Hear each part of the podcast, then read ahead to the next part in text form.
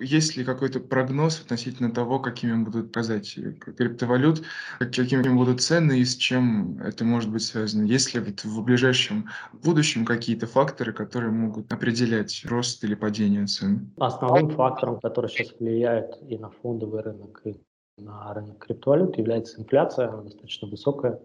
А, во время пандемии было напечатано большое количество долларов, соответственно, это разогнало инфляцию, и здесь основным, наверное, поставщиком таких новостей, которые могут либо в одну, либо в другую сторону курс пошатнуть, это как раз-таки ФРС США, которые там, ежедневно, еженедельно выступают с заявлениями по поводу того, как они, собственно, с этой инфляцией будут бороться. Вот. Делать какой-то прогноз, ну, сейчас довольно сложно.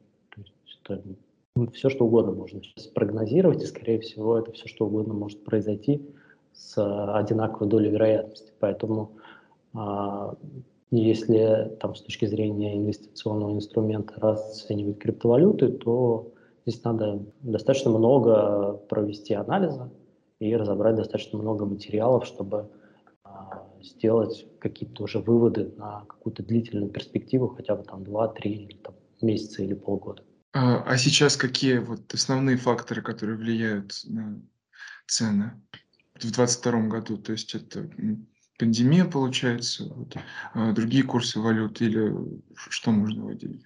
Ну, пандемия, конечно, влияет на тоже, потому что как только появляется новый какой-то опасный штамм вируса, появляется много там, сообщений о том, что мировая экономика может опять э, закрыться, все страны друг от друга позакрываются, и это точно, точно так же провоцирует рост или падение криптовалют, в зависимости от того, какой новостной фон.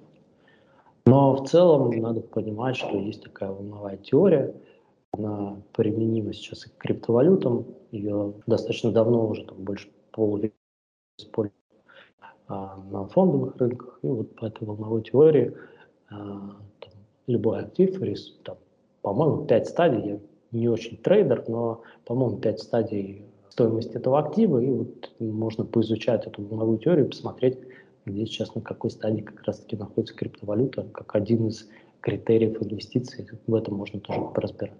Ну и потом у нас есть, если возвращаться к фондовому рынку, у нас есть э, довольно много звоночков о том, что фондовый рынок сильно перегрет. Мы помним, что в конце 90-х, начало 2000-х был пузырь доткомов, который в США там, с треском лопнул, и многие на фондовом рынке сейчас предвещают примерно такую же картину. Поскольку криптовалюта а, очень сильно коррелирует с этим, то, вероятно, можно будет увидеть и в криптовалютах такая история может иметь место быть. То есть э, вряд ли сейчас, по крайней мере, на этом этапе развития криптовалюта будет таким спасительным активом, который можно будет перекладывать э, надежно средства там, с фондового рынка. Поэтому рисков довольно много, делать прогнозы такая штука неблагодарная, и куда сейчас все может повернуть, пока очень непредсказуемая ситуация.